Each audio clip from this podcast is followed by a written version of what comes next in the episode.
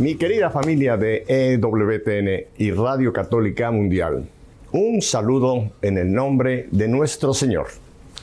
Nos vamos a la ciudad de Denver, Colorado, donde tengo a mi invitada en este día, tengo a la señorita Isabel Moreno. Isabel, bienvenida a EWTN y Radio Católica Mundial. Muy buenos días, muchas gracias por la invitación y un saludo a toda la audiencia que nos está escuchando el día de hoy. Muchas bendiciones a todos. Bueno, y son bendiciones que vienen de muy cerca del cielo, porque el sitio donde tú te encuentras le llaman The One Mile City. Estás a una milla sobre el nivel del mar. Nosotros estamos aquí abajo, pegados al mar. Así que esas bendiciones vienen desde allá arriba. Gracias, Isabel. Muy bien. Isabel, cuéntanos un poco de Isabel y después hablamos de lo que Isabel hace. Muy bien. Pues eh, yo soy, soy María Isabel, soy mexicana. Eh, nací en la Ciudad de México en 1987. Después me mudé con mi familia para vivir en Guadalajara y es la ciudad donde crecí. Si no han tenido la oportunidad de visitarla, se la recomiendo. Es una ciudad preciosa con todo el folclore mexicano, con los mariachis, la música y, es una ciudad preciosa, preciosa para visitar y es el lugar donde crecí, acostumbrada a escuchar mariachis en donde sea, que es algo que, años después me ha venido acompañando durante pues mi travesía en, este viaje de la vida en los diferentes países en los que he vivido. Eh, estudié periodismo en la Universidad Panamericana en Guadalajara eh, una carrera preciosa de la que estoy muy contenta de, poder haber elegido. Empecé a trabajar en la radio hace muchos años, empecé a hacer mis prácticas ahí. Y eh, posteriormente me mudé a, Madrid a empezar una maestría. Te voy a, te, voy, te voy a detener, te voy a detener porque vas, vas a la velocidad del sonido. Déjame echar un poquito eh, la máquina del tiempo atrás. De tu familia, eh, ¿cuántos son? ¿Eres tu hija única o tuviste más hermanos y hermanas? Y cuéntanos un poquito de la familia en sí. Muy bien, claro que sí. Pues en eh, mi familia tengo dos hermanos, un hermano y una hermana. Son más chicos que yo, soy yo el hermano mayor. Y eh, ellos viven, viven todavía ahí en Guadalajara. Nos llevamos muy, muy bien los tres. Disfrutamos muchísimo eh, pasar el tiempo juntos. Ahora que vengo a visitarlos, o ahora, bueno, cuando voy a visitarlos, que puedo estar más tiempo compartiendo con ellos. Eh, mis hermanos son mi adoración los dos, así que esos son ¿Estudiaste tú en alguna escuela católica con monjitas o cuál fue tu, formación, digamos, religiosa en, tu, en tu infancia y tu juventud, María Isabel? Pues mira, yo creo que la dividiría como en dos partes. Una primera parte viene de mi familia. Vengo de una familia que es eh, católica, mis abuelos y mis papás, y han sido los primeros que me han transmitido la fe desde el, desde el primer momento, desde desde que era niña, cuando te enseñan pues a rezar, a dar las gracias, eh, en las mañanas, en las noches, a bendecir los alimentos antes de, empezar a comer. Mm. O incluso una, una, cosa muy bonita de, de, mi familia es pues hacer una oración de agradecimiento por las mañanas antes de comenzar, ¿no? Eso es eh, ah. la, primera, la primera parte de la vivencia como en el día a día de, de la fe y de la oración.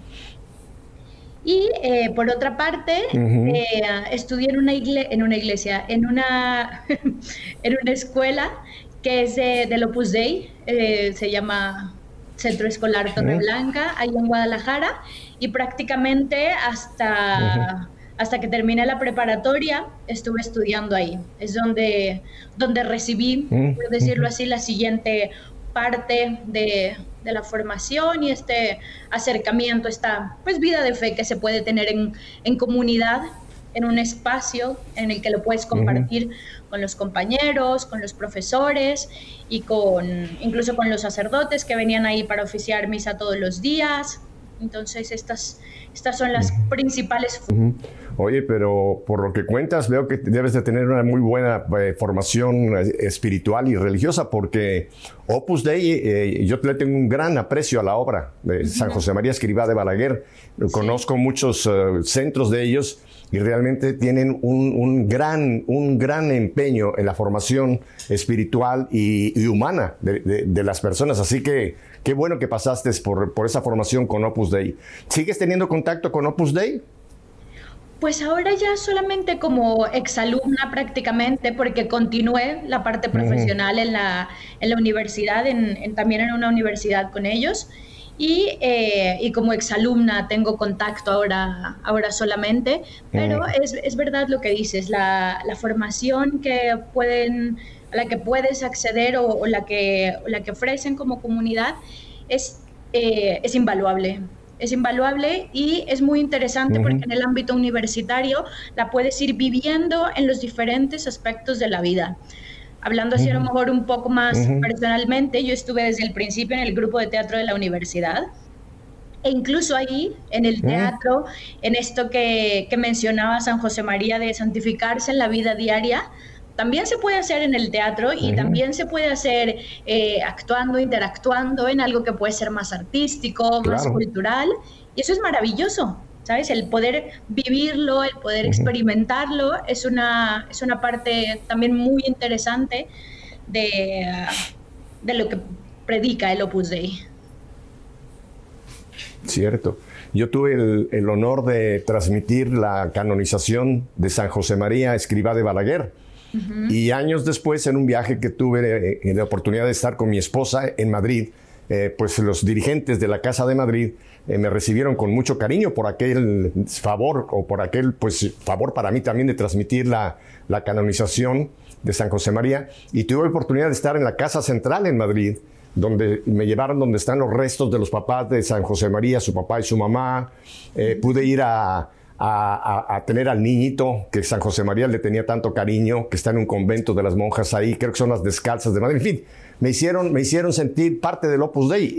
Y, yo luego digo a la gente, le digo, yo soy del Opus Dei secreto, pero le tengo una gran admiración al Opus Dei. Así que qué bueno que tuviste esa, esa, ese contacto con Opus Dei. Oye, ¿y periodismo? ¿Por qué fue que te interesó el periodismo? Porque es interesante, es una carrera que no, la gente como que no la considera médico, abogado, arquitecto, etcétera. Periodismo. ¿Qué es la carrera de periodismo y por qué te llamó la, la atención periodismo, Isabel? Sí, pues eh, es bien fácil porque mi papá es periodista. Entonces. Ah, eh, Muy buena. Sí, y, desde chiquita. Eh, de tal palo, tal astilla. Efectivamente. Vas a ver qué contento va a estar cuando vea esto. pero, pero sí, desde, desde muy chiquita siempre estuvimos pues en, en, este ámbito, quieras o no. Creo que es una profesión que que al final eh, se expande, por decirlo así, porque al final era alguien que él siempre estaba pues comentando temas que tenían que ver con la actualidad. Eh, en mi casa siempre teníamos puesto el radio para saber qué era lo que estaba pasando, información al minuto, o si íbamos a los eventos, siempre me animaba a acercarme, pregúntale. ¿Sabes? De alguna forma como que su propia profesión y su propia vocación al periodismo fue compartiéndola con nosotros a lo largo de la vida y cuando yo llegué a, decidir qué quería estudiar, eh, lo tuve clarísimo. Yo creo que es de las cosas que, que en ese momento he tenido muy claras y dije, esto es lo mío y, adelante. ¿Sabes? Cuando eres niña, cuando yo tenía a lo mejor 8 o 10 años, nos llevaba a las, a las prensas del periódico y, y, para mí era espectacular poder ver el proceso, la maquinaria, cuando te enseñan cómo van saliendo y te saca el periódico calientito. Para mí me parecía como una experiencia, claro, con 8 años, impresionante. Así que a partir de ahí yo creo que empezó Entonces te, debe de, te debe de encantar el olor, el olor de periódico, el olor del papel periódico, ¿verdad? Que es tan singular. sí, me trae buenos recuerdos, sí. Ajá. ¿Y ejerciste periodismo en Guadalajara? Eh, ya una vez que terminas tus estudios. Sí, estuve ejerciendo ahí como periodista para una estación de radio. Eh, una experiencia muy, muy bonita, muy interesante Eh, hice también un poco de periodismo de investigación, más bien en el ámbito universitario, con temas que, que tenían que ver más con denuncia eh, de problemas que tenemos en, pues en la ciudad, de problemas de contaminación, una investigación sobre vivienda. Y posteriormente, ya cuando me mudé a Madrid, al principio trabajé un tiempo como corresponsal para radio. Entonces, desde ahí pues mm, podía, podía transmitir eh, contenido que fuera interesante para México, solo que ya entre pues, la diferencia horaria y, los diferentes temas que tenemos en el día a día, ya lo terminé dejando el periodismo de radio, pero eh, escribí durante bastante tiempo, hago colaboraciones puntuales con artículos de un poco más de análisis político y, ya está. Oye, ¿y qué te mueve salir de la bella Guadalajara para ir a Madrid? Madrid es otra ciudad también muy bella, pero está del otro lado del charco. ¿Cómo fue que, que te abre el camino la vida yendo a España, a Madrid? Pues eh, terminando la universidad, yo tenía ganas de hacer una maestría. Quería hacer algo diferente, quería estudiar algo más, eh, especializarme y eh, y en ese momento surgió pues la oportunidad, realmente, fíjate, era mucho más fácil acceder a una universidad en España por el tema del idioma, que es maravilloso el español para abrir puertas. Entonces eh, dije, oye, pues mira, aquí tengo los requisitos, cumplo los requisitos, hablo el idioma, lo tengo aprobado y eh, apliqué para, para entrar y fue mucha la parte, yo creo que de la curiosidad, de, ver que era Europa, otro continente, otro país, porque yo realmente no había visitado Europa antes de decidir mudarme a España ni nada, así que dije, bueno, total, si es un año solamente, voy y vengo, cualquier cosa, eh, no pasa nada, es un año. Y este luego lo miro para atrás y digo, ¿cómo me dejaron marcharme con 21 años a, empezar a, ver qué había en el otro lado del charco? Y así es como... Esa es la pregunta que te iba yo a hacer. ¿Quién dijo papá y mamá cuando les dices, me voy para Europa, voy para España? Claro, eso siempre, siempre me apoyaron desde el principio, dijeron, oye, sí, muy bien, eh, con cuidado, estuvimos buscando el departamento, contactamos con algunos amigos ahí que, que han sido gente maravillosa desde el, desde el día que llegué. Eh, y claro, ellos tenían el boleto de regreso y decían, oye, en un año te vemos aquí, vamos a tratar de visitarte, todo bien, mucho ánimo. Y tú imagínate la sorpresa cuando, cuando llegado el momento les dije, oye, mira, es que esto está muy bien aquí, yo creo, yo creo que no me regreso. después, de, después de un año y así uno tras otro, tras otro, tras otro. Y, prácticamente llevo... 10 años viviendo en, España, en Madrid todo el tiempo y un año, el último año, eh, en Alemania. Así que... En Alemania. Eh, ahí sí fue otro, otro cambio brusco, porque ahí sí la lengua no... ¿O ya hablabas tú alemán? Ya hablaba yo alemán. Hablo un poco... Eh, hablo alemán, sí. Ah. Sí, sí. ¿Y cómo aprendiste alemán? Una, una mexicana eh, que fue a Jalisco, después se fue a Madrid. ¿Dónde, ¿Cómo llegó el alemán a, María Isabel? Pues alemán, eso, eh, me empezaron a gustarme todo el tema de, de, los idiomas, me pareció muy interesante. Conocí a, varios, a varios alemanes viviendo en Madrid que venían de intercambio eh, y me pareció una cultura tan diferente a la, nuestra, a la, parte mexicana, a la parte latina, por decirlo así, y me pareció diferente, me resultó muy, muy, muy interesante. Y yo decía, me encantaría saber qué está diciendo, qué, qué, están diciendo. Me llamó mucho la atención, soy una persona muy curiosa, naturalmente. Así que dije, vamos a probar, a ver qué tal esto, esto de hablar alemán empecé a estudiar, estuve estudiando durante, durante cuatro años alemán y posteriormente me mudé a Alemania. Ya luego vino la pandemia y eso ya es otra historia, pero estuve ahí cuatro eh, estuve el último año viviendo en Alemania. ¿En dónde estuviste? ¿En, Múnich o en, qué parte de Alemania fue que estuviste? Estuve, la, bueno, sí, prácticamente 10 meses viviendo en Múnich, en una ciudad muy cerquita de Múnich, a 20 minutos. Y el resto de los meses estuve cinco meses más en Berlín. Oh, ya. Oye, ¿te, ¿te gustó mucho comer el, el y las salchichas? Absolutamente sí. Además de toda la gastronomía que tienes ahí en el sur de Alemania, espectacular, con los champiñones, las salsas, la cerveza que prácticamente cuenta como un platillo de comida. Así que es una, una cultura, la verdad es que muy, muy bonita, muy interesante, de la que a lo mejor poco hablamos acá porque pues nos queda muy lejos y porque, porque al final es diferente, pero, pero fíjate que también es una experiencia muy interesante porque en la parte sobre todo del sur de Alemania compartimos mucho esta, esta parte familiar.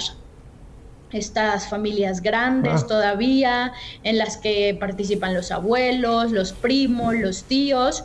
Y esto es una cosa que a mí me pareció muy, muy mm. bonita, que, que al final pudimos encontrar algo en común entre, entre los bávaros y los mexicanos. Qué interesante, mira, nunca lo había yo ligado, nunca había visto yo esa similitud del, cariño por la vida familiar. Y déjame volver a, tus años en Madrid. Y en Madrid, ¿qué, es lo que haces? ¿Sigues, ya estuviste de corresponsal, me dijiste, pero ¿cuál, cuál fue tu desarrollo eh, en Madrid, en España? En Madrid estuve primero como eso, como corresponsal y después empecé a trabajar para, trabajar, eh, para una agencia de marketing. Eh, creo que ahí fue una, una, un periodo bastante, bastante difícil por, porque de alguna forma pues era mi primera experiencia profesional en el extranjero, como extranjera, que a pesar de que compartimos el idioma y nos da ya una gran ventaja, el adaptarse a la forma de ser, mm, a entender cómo funciona el mundo laboral ahí o incluso la convivencia del día a día con una cultura que al final tiene sus peculiaridades. Fue un proceso de aprendizaje, fue duro, los primeros años fue muy duro. Y luego se vino esta crisis terrible que hubo en España, en la que en algún momento yo me pregunté qué estaba haciendo ahí, ¿sabes? Diciendo, con lo bien que podría estar yo en Guadalajara, con mi familia, con la comida, con todo lo bien que podía estar ahí, al final fue un momento en el que, en el que me planteé, de verdad, si era mi lugar ahí. Eh, como persona que soy creyente, como católica, lo puse en ese momento en oración para decir, si este es mi sitio, que lo vea claro y adelante. Así que seguí ahí, después me pasé a, otra agencia de marketing, también en, en Madrid, y esta segunda ya estaba más vinculada a temas que tenían que ver con la responsabilidad social empresarial. Entonces, en esta segunda parte ya empecé a involucrarme mucho, acercarme mucho más al, eh, a lo que tiene que ver, de cierta forma, con, con, eh, con entidades sin ánimo de lucro, pero aún así en el tema empresarial pues sigue siendo un poco tira y afloja, ¿no? Y, más o menos a partir de ahí fue donde yo empecé a buscar otra, otra salida profesional que me permitiera, eh, pues de alguna forma, servir más eh, a la comunidad o, en este espíritu periodístico un poco de, buscar servir a la verdad, eh, a la justicia. Y es cuando empecé a eh, buscar otras posibilidades y encontré Citizen Go, que es el sitio en el que estoy, en el que estoy trabajando ahora. Vamos a hablar en un momento más de, de Citizen Go, pero déjame hacerte una pregunta. Eh, yo tengo mucha relación con España. Mi esposa, que está en el cielo, pues era de Asturias. Mi familia viene también todo de Asturias. Yo hice mi bachillerato en, en, en Gijón al norte, en Asturias, y tengo mucho contacto con España. Pero lo que yo he visto de los años 50 para acá, eh, el, como que el catolicismo ha, decaído mucho en un país que fue pues el exportador prácticamente del, catolicismo para, nuestra América, de ahí nos vino la fe, ¿no? Eh, ¿Cómo ves tú la situación espiritual eh, que, tú pudiste experimentar y que creo que ha seguido en declive? ¿Cómo ves esa, esa parte espiritual religiosa de, España? Bien, eh, a ver por dónde empezamos. Primero, eh, hay una cosa que dijiste que creo que es bien importante tener en mente, que yo cuando llegué a España descubrí una cosa preciosa, que creo que compartimos todos los que, los que venimos de países hispanohablantes, que es que parte de las raíces de México y parte de mis raíces como mexicana están ahí. Y para mí fue un descubrimiento precioso encontrarlos. Hay en, hay en Sevilla una virgen, que es la virgen, me parece que es la de los navegantes. A ver si voy a meter la pata ahí y, me van a decir mis amigos que si no aprendí mucho. Pero hay una virgen que es eh, a la que le van a rezar los navegantes antes de venir a América. Me pareció, yo, yo cuando viví ese momento fue cuando dije, wow, o sea, aquí es como cuando uno va a casa de unos abuelos y a casa de otros y te das cuenta que al final te pareces a los dos porque son tu familia, ¿no? Entonces, el, descubrir estas raíces ahí en España para mí ha sido una experiencia muy enriquecedora y muy bonita de entender no solo la parte que nosotros podemos tener de la vivencia de la fe, de, de la Virgen de Guadalupe, sino de que viene de mucho más atrás y que, y que venimos de una tradición y de, una, y de una vida de fe mucho más larga de lo que somos conscientes. Primero, esta parte para mí fue muy, muy importante eh, verla, vivirla y experimentarla estando ahí. Eh, yo tuve muchísima, muchísima suerte, o, también por decir así, ha sido una bendición el haber podido encontrar amigos que, con los que lo pudiera compartir estando ahí. Y ahí iríamos como a la, segunda parte, que era lo que me preguntabas. Eh, yo creo que ahora mismo en España eh, cada vez las legislaciones que se han venido haciendo, de lo que yo veo en los últimos 10 años, que es lo que yo he estado ahí, van, van teniendo una tendencia cada vez más agresiva hacia eh, la religión, hacia el catolicismo, no solamente como religión, sino eh, con temas que buscan censurarla o que buscan coaccionarla. Por ejemplo, la reciente ley eh, de la eutanasia o todo lo que están aprobando ahora de las leyes transgénero que van en contra de esta forma de vida o incluso ha habido bastantes, bastantes problemas en los últimos años de una persecución religiosa encubierta porque es una cosa legal. Entonces ahora dicen que es discurso de odio todo lo que predica eh, la doctrina católica y bajo este supuesto discurso de odio pretenden a través de la legislación estar eh, metiendo acusaciones contra sacerdotes que, ha habido en los últimos tres o cuatro años o con cualquier persona que se atreva a hablar públicamente de sus creencias. Incluso en, España hay un instituto muy interesante que se llama Observatorio para la Libertad Religiosa y de Conciencia y ellos van haciendo un seguimiento diario de ataques a eh, la libertad religiosa en España casos muy, muy concretos de eh, que entren a iglesias, eh, robo de las formas consagradas, pintadas en las puertas de las iglesias. Y es tristísimo ver cómo en los últimos cinco años el número de casos crece, pero lo que es más grave es que crecen en gravedad. ¿Vale? A lo mejor al principio eh, pues le lanzaban pintura a la puerta de una iglesia y ahora no, y ahora se meten y ahora roban y ahora profanan. Y estos eh, son ataques en un estado de derecho a un grupo que, que es atacado por su religiosidad, ¿no? Entonces, yo creo que España está viviendo una situación muy, muy dura en ese contexto, pero como siempre tenemos la parte de, de la fe y de la esperanza que creo que también es un fenómeno que se ha visto ahí, que es mucho más fácil vivirlo perteneciendo a una comunidad. Así como los primeros cristianos estaban en grupos, es la forma que tenemos de poder eh, de poder vivir nuestra fe, de poder mantenernos y de alguna forma poder eh, participar en la vida pública como agrupaciones.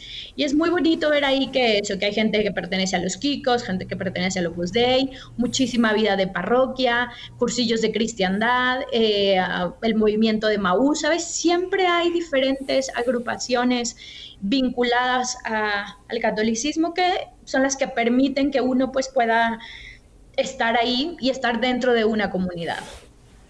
Eh, no, no, sé cómo va a desarrollarse en los próximos años con el, con el gobierno que hay ahora, con las políticas que está implementando Sánchez, el daño que pudo hacer Podemos, todo el que pudo hacer Podemos durante eh, su legislatura, durante su participación en el gobierno, lo hizo y todo lo que pueda lo seguirá haciendo. Así que no sé, ya veremos qué nos espera para los próximos años. Es una muy gráfica y muy acertada descripción que nos has hecho, Isabel. Efectivamente, yo te digo, sigo muy de cerca la situación de España y lo has, pintado exactamente como es. Desgraciadamente, el actual gobierno que tiene España, y este no es un programa político, pero simplemente para que la gente se entere, es un, es un, es un gobierno que se llaman socialistas eh, progres, pero en realidad es el comunismo con otra careta. Es las ideas del comunismo, de instalar un gobierno que controle al pueblo y tristemente pues esto es lo que todavía le quedan dos años más a España si no hay un cambio por alguna razón eh, eh, providencial, ¿verdad? y es. interesante porque así como de, así como de España nos llegó la, la fe, Isabel, en América, en muchos de nuestros países de América, está, está ocurriendo casi ese mismo fenómeno está esta ola de, estos gobiernos socialistas que en el fondo son el comunismo eh, con un nuevo nombre, socialismo, progresismo. Ya ves lo que acaba de pasar en Perú, en fin, en Colombia hay un ataque fuertísimo para tratar de instalar ese tipo de gobierno. en América del Sur, el único país que nos queda todavía con valores, eh, digamos, tradicionales es Ecuador, que se salvó en un, en un hilo, se salvó de caer en estos eh, eh, regímenes que, son alentados por Cuba, por Venezuela, etcétera. O sea que lo que vemos en España lo estamos también ya viviendo en, estilo americano, pero aquí en América, Isabel. Y tiene que haber realmente una respuesta de todos nosotros, los, los creyentes, de realmente vivir nuestra fe, tratar de que nuestra fe no nos la roben. Y esto vamos a tener que hablar en el siguiente segmento del trabajo que tú estás realizando. Pero estamos viviendo tiempos muy difíciles, Isabel. Hay persecución religiosa, efectivamente. No como en tiempo de, los primeros cristianos que los llevaban al Coliseo a morir, ¿no? Pero hay, hay una persecución religiosa y concretamente contra el catolicismo. Así que tenemos que estar muy alertas y tenemos que no estar solamente a la defensiva, sino también estar a la ofensiva, que no nos quiten lo que es nuestras raíces que son de fe. Así que has hecho una muy buena descripción. Y ahora en los tres minutos que me quedan antes de que vayamos a un brevísimo corte, cuéntame cómo es que ahora estás aquí en América, en el estado de Colorado, allá arriba, en las montañas. ¿Cómo llegaste hasta acá a América, de vuelta, a Norteamérica? A Norteamérica, efectivamente. Pues antes pasé por México, al final eh, la pandemia me trajo de vuelta a casa a pasar un tiempo con, con mi familia, eh, desde principios de año más o menos, voy para acá. Y, eh, y, tengo unos muy buenos amigos que viven aquí en, en, Colorado, así que vine por una parte a visitarlos y por otra parte eh, porque tuvimos un evento del que podemos contar más adelante de Citizen Go la semana pasada. No muy cerca de aquí, fue en. Ah, cerca de San Francisco, eh, pero vine para acá vine por unos días a trabajar en ese evento y ahora estoy aquí disfrutando un poco de, de la compañía de mi gente. y hablas también inglés porque ya te tengo el español, ya te descubrí el alemán, ahora, ahora también el inglés lo, lo, dominas. También, efectivamente, por necesidad más que nada. ¿Y qué otros, qué otros, qué otros, qué otros idiomas? Porque ya veo que eres políglota, ¿qué, qué otros idiomas? Eh, yo creo que estos tres son los en los que me manejo, en los que puedo decir que hablo, hablo, y, eh, y estoy haciendo ahí algún intento con el italiano, pero vamos poco a poco. Ese, unas cuantas frases. Tengo varios compañeros en mi equipo que son italianos y yo creo que es bastante parecido, bueno, es parecido al español, hay palabras que suenan y por ejemplo algunos de ellos han aprendido español solo de oídas, impresionante, así que yo creo que el camino de vuelta también se debe poder hacer. Muy bien, ¿y nunca te ha interesado el francés? ¿La lengua del amor? Pues la verdad es que no. no, no, no he hecho ningún intento por ahí. Ajá. Muy bien. vamos a ir en un momento a unos brevísimos mensajes, Isabel, y después vamos a hablar de algo que ya mencionaste que nos lo vas a describir, Citizen Go. Citizen Go. Este, solamente brevemente antes de que vayamos, esta fundación Citizen Go, tengo entendida de que tú eres la coordinadora de la plataforma internacional de esta fundación Citizen Go, ¿es correcto? Soy coordinadora de comunicación de la parte de comunicación de esta plataforma internacional, ¿sí? Eh, Citizen Go. Ajá. ¿Y Citizen Go nace en España? ¿Es una, es una fundación española o es una fundación, eh, por el, el nombre es en inglés, así que por eso te pregunto si es una fundación española? Es una fundación que nace en España, efectivamente, estamos registrados como tal, como fundación en España, y eh, nace de un proyecto anterior que sigue ahí vigente, que se llama asteoir.org. Eh, esta es la, idea inicial y de ahí surge la plataforma Citizen Go, que es la que eh, se convierte en la marca internacional para poder pues participar como ciudadanos en, la vida pública en prácticamente todo el mundo. Ah, muy bien, muy bien. Bueno, pues si te parece, Isabel, vamos a un brevísimo corte. No cambie de dial. Isabel y Pepe, aquí volvemos enseguida. Quédese con nosotros.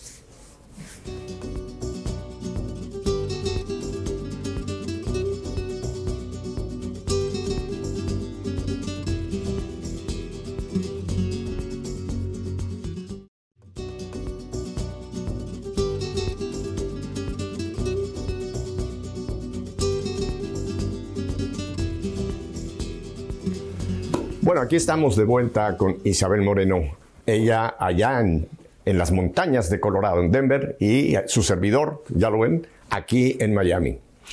Isabel, entonces ahora sí te pediría que nos... Eh, yo, yo conocía, oí mucho hablar de Hazte Oír. Entonces tú me dices que Citizen Go eh, nace propiamente de, de, Hazte Oír y ahora tiene este nombre internacional para poder trabajar. ¿Qué, es exactamente la, la razón de esta fundación, Citizen Go? Muy bien. Eh, bueno, CitizenGo es eh, una plataforma online a la, que, a la que se puede acceder todo el mundo y eh, la misión es la siguiente. Nosotros vemos necesario participar en la, en la, vida pública y es realmente una plataforma de ciudadanos de diferentes partes del mundo que deciden involucrarse en lo que está pasando en la sociedad y buscar defender y promover políticas que defiendan la vida, la familia y la libertad religiosa. Mm. Estos son los tres puntos eh, centrales en los que Citizen Go enfoca todo eh, su hacer, todas las campañas y todas las acciones que nosotros eh, desarrollamos. A partir de, después de, la experiencia de Hazte Oír, que funciona eso también como una plataforma que permite a los ciudadanos participar e involucrarse, el, presidente actual y quien es el fundador, Ignacio Arzuaga, ve que existe también esta, esta necesidad de crear un espacio que permita a la gente unirse para poder eh, ser una voz unificada y conseguir influir en, eh, en los gobiernos, en las empresas o en las instituciones. Entonces, de alguna forma, Citizen Go lo que hace es ser eh, un espacio, una plataforma intermediaria, por decir así, que une las voces de los ciudadanos sobre un tema y luego como plataforma nosotros vamos y presentamos, eh, en este caso, las firmas y la petición concreta ante eh, el político, ante la empresa o ante la persona que es quien puede tomar la decisión. ¿no? Eh, creo que muchas veces, un poco relacionado con lo que hablábamos antes, parece que, que a lo mejor hubiera pocas personas aisladas que no están de acuerdo con algo o que quieren promover algo diferente. Y eh, lo que hace Citizen Go es unir a este grupo de personas para poder participar y ser muchos más y demostrar que no son voces aisladas las que lo piden, sino toda una comunidad que es la que puede pedir una cosa. Y esto tiene en, la parte de la participación de la vida política, en la vida pública, en la vida de sociedad, tiene mucho más peso tanto a nivel nacional en los diferentes países como a nivel internacional. Claro. Claro. Y estos temas eh, que ustedes eh, eh, promueven y, salen en defensa, ¿cómo es que los seleccionan? ¿Es porque hay algún primero un sondeo? ¿Qué es lo que la gente está pensando? ¿O ustedes piensan, por ejemplo, vamos a, tomar ahora la defensa de la vida en vista de esta ley que en España se acaba de aprobar, la ley que permite la eutanasia? ¿Cómo es que esos temas los sacan ustedes a la palestra? Vale, pues mira, tenemos eh, dos, eh, dos, temáticas diferentes. Eh, Citizen Go, por ejemplo, bueno, dos temáticas, dos formas de abordar estos temas, ¿no? Eh, la primera sería a nivel nacional y la segunda sería a nivel internacional. ¿Cómo va esto? Nosotros actualmente trabajamos, ofrecemos campañas y participación activa a los ciudadanos en 12 idiomas. Entonces, ¿cómo hacemos esto? Nosotros tenemos un equipo eh, de gente que está viviendo en los diferentes países, que son personas de esos países que, eh, viven en Polonia, eh, en Italia, en Holanda, en Francia, en Rusia, y estas personas al final son las que están empapadas en el día a día de qué es lo que está pasando, cuáles son las leyes que se están aprobando o cuáles son los movimientos políticos que se están viviendo no solamente a nivel, a nivel país, sino muchas veces incluso a nivel local, a nivel regional o a nivel estatal. Entonces, esto por una parte nos permite tener un contacto de, de, primera mano con la realidad de cada país. Y a mí al día de hoy me preguntas, oye, ¿tú sabes si en Moscú son pro o no? Yo digo, a lo mejor yo no lo sé, pero mi compañero que es de ahí, que vive ahí, que está ahí, eh, es un experto en estos temas, es alguien que quiere defender eh, la vida y quiere defender la familia y que promueve la libertad religiosa y él va a decir, oye, mira, nos podemos enfocar en esta campaña, en eh, pedir que se modifique esta ley y que además eh, se promuevan estas políticas. Entonces, esta sería la primera forma de cómo nosotros seleccionamos o decidimos involucrarnos en unas campañas a nivel nacional, con la gente que tenemos sobre el terreno que son quienes, eh, quienes nos van marcando la pauta de dónde podemos participar. Y luego, eh, la siguiente parte va involucrada en eh, campañas internacionales que van dirigidas, desgraciadamente en muchos casos, a empresas multinacionales que ahora son las que nos rigen prácticamente. Campañas dirigidas a Facebook para evitar la censura de contenidos que son pro vida, eh, campañas dirigidas muchas veces a los comités de Naciones Unidas o a las propias Naciones Unidas que eh, con el pretexto de sacar algún acuerdo, tratado, recomendación, siempre están buscando colar políticas que promuevan el aborto o eh, o por ejemplo a la, Unión Europea como su conjunto que también va buscando implementar o forzar a los países a que implementen regulaciones en las que, eh, por ejemplo, se vete la objeción de conciencia de los médicos para practicar un aborto.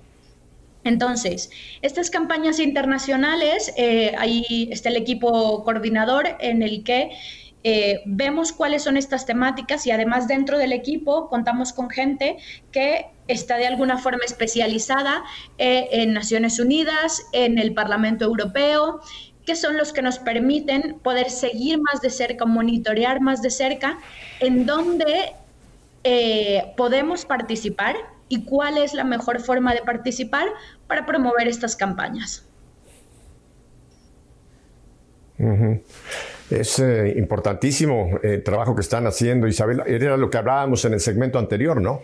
Que los ciudadanos tenemos que salir, tenemos que hacer oír nuestra voz, tenemos que oír eh, nuestro descontento, en fin, hacer oír nuestra voz, a oír nuestra voz.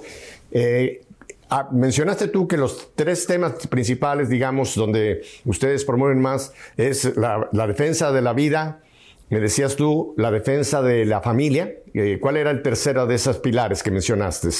La libertad religiosa. la libertad religiosa, creo. Ajá. Ok. Y ahora ustedes vamos a hablar, por ejemplo, de la defensa de la vida, porque hoy día eh, la cuestión del aborto es un, es un, es un genocidio eh, mundial el que se está llevando a cabo. Siempre ha habido aborto, pero me refiero ahora es tan abierto, tan, tan ya sin, sin, sin ningún tapujo. Eh, ustedes deciden este tema, crean una campaña y por qué canales es que ustedes movilizan a la gente para buscar firmas o buscar apoyo. Todo es a base de, la, de Internet. Sí, efectivamente, todo es a partir de Internet en, eh, en la página web eh, www.citizengo.org. Eh, tenemos la página en donde se pueden acceder a nuestras peticiones. Tenemos un segmento en el que ya se pueden filtrar eh, por país y las peticiones que están dirigidas, por ejemplo, a instituciones internacionales como las Naciones Unidas, por ejemplo, están disponibles en todos los idiomas para que el firmante, las personas que deciden unirse, sepan exactamente qué es lo que se está pidiendo.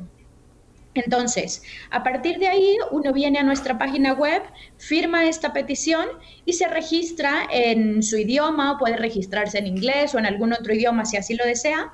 Y a partir de ahí, nosotros eh, informamos por email cuáles son las campañas en las que pueden participar.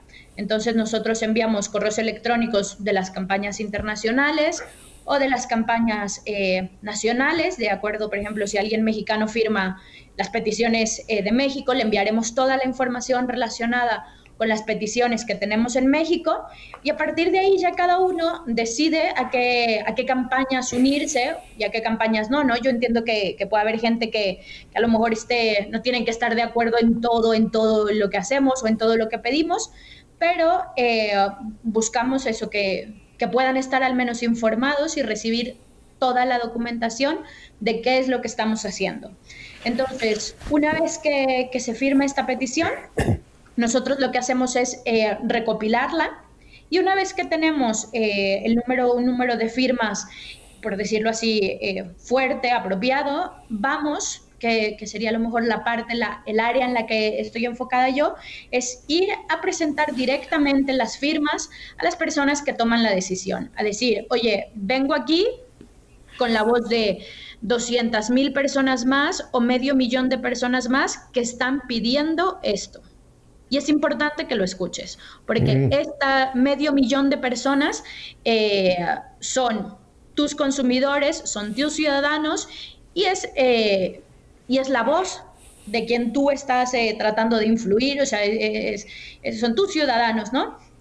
Entonces, una vez que se, que se presentan estas, estas firmas, que acudimos a la reunión, pues ahí ya hay veces que es posible cambiar algo, es posible conseguir eh, frenar, por ejemplo, legislaciones, eh, es posible ganar eh, alguna modificación en algún acuerdo que se haga y, hay veces que no, ¿no? Hay veces que, desgraciadamente los, los que tienen el poder de decisión no están dispuestos a escuchar, no están dispuestos a, negociar y, están más bien dispuestos a atacar y a pasar por encima de lo que diga algún, alguna parte de la sociedad, ¿no? También aquí quería comentar algo que creo que es bien importante para, para entender qué es lo que hacemos nosotros. No trabajamos solos, nosotros trabajamos primero con, con todos los ciudadanos, que son los que con los que colaboran con su firma, los que colaboran con sus donativos, porque Citizen Ghost se mantiene exclusivamente a base de donativos puntuales que hacen los firmantes. Y sobre todo trabajamos y buscamos trabajar con asociaciones locales, que muchas veces son las que eh, pueden moverse también con mucha más facilidad dentro de, de los diferentes países y, sobre todo porque nuestra, nuestra forma de verlo es una asociación que agrupa. No, no queremos trabajar solos, queremos trabajar con la gente que está ahí y con todos los que quieran unirse para, cambiar una realidad. Es, interesantísimo esto que nos presentas, Isabel. Yo había oído, pero no, no, no había caído en la cuenta de el alcance tan, tan importante que tienen. Una pregunta. Me imagino que ustedes han, han de recibir muchos ataques. O sea, ustedes, en otras palabras, deben ser eh, odiados por todas esas fuerzas malignas que están tratando de impulsar todas estas agendas contra todos los valores tradicionales. ¿Han recibido ustedes ataques? ¿Han recibido ustedes amenazas? Sí, efectivamente, bastante. Mm, es un, es un tema que, sobre todo en los últimos eh, tres años, hemos estado viviendo prácticamente eh, en el día a día. Lo primero que nos pasó fue que hackearon eh, hace tres años el sistema, robaron información, robaron incluso cosas personales de, del presidente, del fundador, cosas que tenían que ver con su familia y hicieron un robo de información en ese momento de todas las campañas que teníamos en curso. Posteriormente ahora, eh, bueno, no posteriormente, más bien ahora hemos ido viendo cómo han utilizado el robo de información que hicieron en ese momento para revelar, para sacar una serie de documentos en la Unión Europea para buscar vetar y buscar prohibir asociaciones como Fundación Citizen Go eh, por considerarlas que promueven el discurso del odio. Esto es uno, uno de los principales ataques que hemos venido sufriendo en los últimos tres años. Eh, empezó a partir de ahí y lo hemos seguido. Tenemos a una de nuestra, a nuestra directora de campañas del Reino Unido que se enfrentó prácticamente a los tribunales, la sacó la policía de su casa en frente de sus hijos porque eh, en Twitter ella se negó a mencionar a, un, a una persona eh, transexual como ella, cuando biológicamente es un varón. Entonces, ella al negarse a hablarle como ella, esta persona la demandó, la llevó a los tribunales y estuvo aproximadamente dos años en un caso por un tuit. Esto es... Eh, ¿sabes? En, una sociedad como, como, el Reino Unido vivimos esto y, estuvimos, eh, estuvimos ahí trabajando con los abogados, estuvimos afuera del juzgado esperando a que dictaran la sentencia y es una situación muy, muy dura la que vivió eh, nuestra compañera Caroline Farrow. En, ah, en África, eh, mi compañera Angioko también enfrentó un caso en el que consiguió, a través de una petición que se lanzó, que se hiciera una investigación a, la clínica, bueno, clínica, no es una clínica, al laboratorio Marie Stops, para que dejaran eh, que se hiciera una investigación por cómo estaban utilizando los recursos con el fin de que dejaran de estar promoviendo abortos en menores de edad.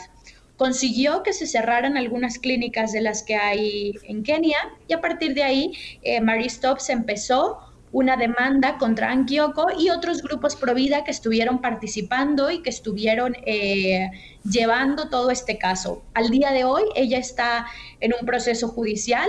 En septiembre van tres veces que posponen la sentencia. En el mes de septiembre va a tener eh, supuestamente la sentencia y ellos quieren prohibir que ella pueda mencionar públicamente el nombre de sus clínicas y no, bueno, clínicas de los abortorios y que no pueda decir nada referente a Maristops. Estos son eh, algunos, solo algunos de los casos a los que nos estamos enfrentando en el día a día. Oyéndote, me vino a la, a la, a la mente esta cita de San Pablo en la carta a los Efesios, en el capítulo 6, versículo 11. Vístanse la armadura de Dios para poder resistir los engaños del diablo porque no estamos luchando contra seres de carne y hueso, sino contra las autoridades, contra las potestades, contra los soberanos de las tinieblas, contra las fuerzas espirituales del mal. O sea que ustedes Citizen Go, aunque no es una organización eh, religiosa primariamente, pero están, están llevando una guerra espiritual. Aunque vayan a, base de los tribunales, de las eh, instancias civiles, pero atrás de todos estos problemas que hemos mencionado, el aborto, eh, la ideología de género, está el maligno. O sea que ustedes en cierta forma están haciendo una guerra espiritual y por eso es que tienen pues todo este, este ataque que viene, viene de, como dice, más de carne y sangre, ¿no? Es un ataque espiritual. Yo creo que una de las cosas que vamos a, a ofrecerte, Isabel, es orar por ustedes, orar por Citizen Go y por cada uno de ustedes en todos los países donde se encuentren, porque necesitan ustedes tener esta armadura, eh, porque están haciendo una lucha contra el demonio, porque atrás de todo esto está eh, el príncipe de las tinieblas. Ahora, un punto que me interesa mucho. Tú mencionaste que ustedes viven eh, a, base del apoyo. ¿Cómo la gente que está viendo este programa y lo está escuchando puede apoyar Citizen Go, aparte de querer estar informado? ¿Cómo, cómo se les puede hacer donaciones a ustedes?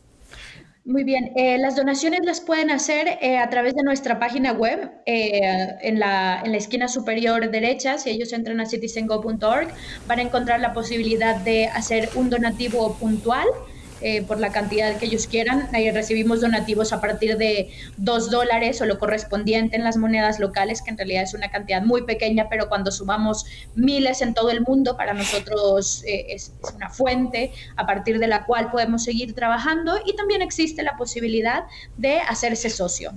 Entonces, eh, tienen estas dos opciones entrando a la página web, esquina superior derecha. Si además se suscriben a, nuestra lista de correos, van a recibir ahí eh, también información para que puedan hacer donativos relacionados a alguna campaña específica que, pueda interesarles o incluso después de firmar una petición, eh, existe la posibilidad de colaborar económicamente para promover esta petición. Y tú mencionaste una palabra interesante. ¿Qué, ¿Qué, significa hacerse socios de Citizen Go? Hacerse socio, eh, bueno, en, el, en la parte de donativo sería hacer una aportación económica mensual a Citizen Go. Eso también es posible, puede ser lo mismo, desde a partir de dos dólares o lo correspondiente, puede, pueden ser socios, se puede cancelar en cualquier momento, pero eh, también pueden eh, ser suscriptores, que sería la otra parte de recibir toda la información de Citizen Go sin ningún tipo de costo. Son, van completamente diferentes. Uno puede firmar todas las peticiones y si además quiere, puede donar. Bueno, yo creo que si una persona eh, realmente ve el valor del trabajo que están ustedes haciendo, pues como dice, donde está tu tesoro, esté tu corazón, o tu corazón y tu tesoro, ¿no? Si, vemos que ustedes están haciendo una labor importantísima, pues también tenemos que, creo que la parte económica es una forma de decir, yo estoy dentro de esta lucha. Ahora, los poquitos minutos que me quedan, cuéntame, me decías tú que hicieron un evento en San Francisco y querías tú contarnos brevemente qué fue lo que hicieron en San Francisco, Isabel. Pues sí, mira, eh, llevamos desde San Francisco hasta Los Gatos en California un autobús maravilloso eh, para entregar medio millón de firmas a Netflix.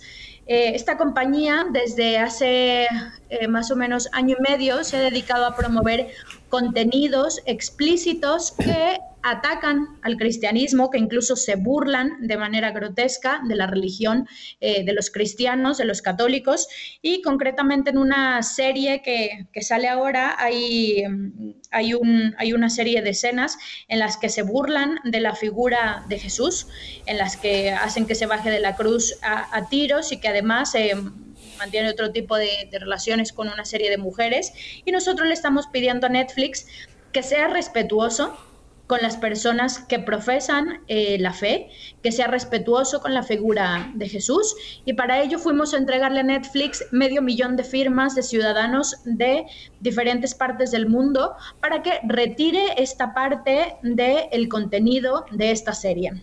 Entonces, eh, eso, eso fue el evento al que vine a participar aquí. El autobús estuvo circulando alrededor de la sede de Netflix para que no se perdieran el mensaje que llevábamos y eh, junto con la gente de mi equipo fuimos personalmente a hacer la entrega de estas firmas para realmente hacer que la voz de los ciudadanos activos se escuche.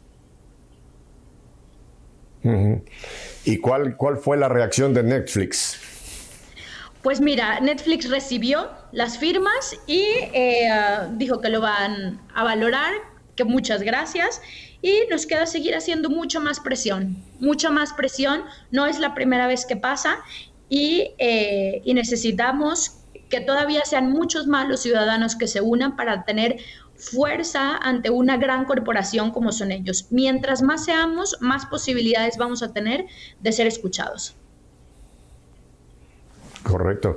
Y yo no, yo no tengo idea, nunca he visto Netflix, te lo tengo que confesar. O sea, sé, he oído de qué es, pero yo no tengo ningún, absolutamente nunca he visto nada de Netflix. Pero me imagino de que algo que también se puede hacer independientemente de presentarle estas firmas es hacerles un, amenazarles con un boicot.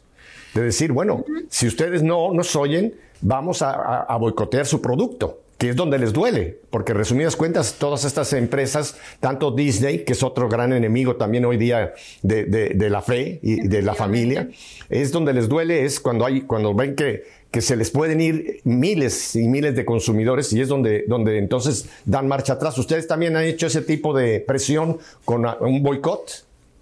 Hicimos eh, una campaña de boicot en diciembre de hace dos años, cuando sacaron también una serie que para Navidad prácticamente se dedicaba a burlarse de la pasión de, Jesucristo, eh, de, toda, de toda la parte de, sí, de toda la parte de, los pasajes de la pasión.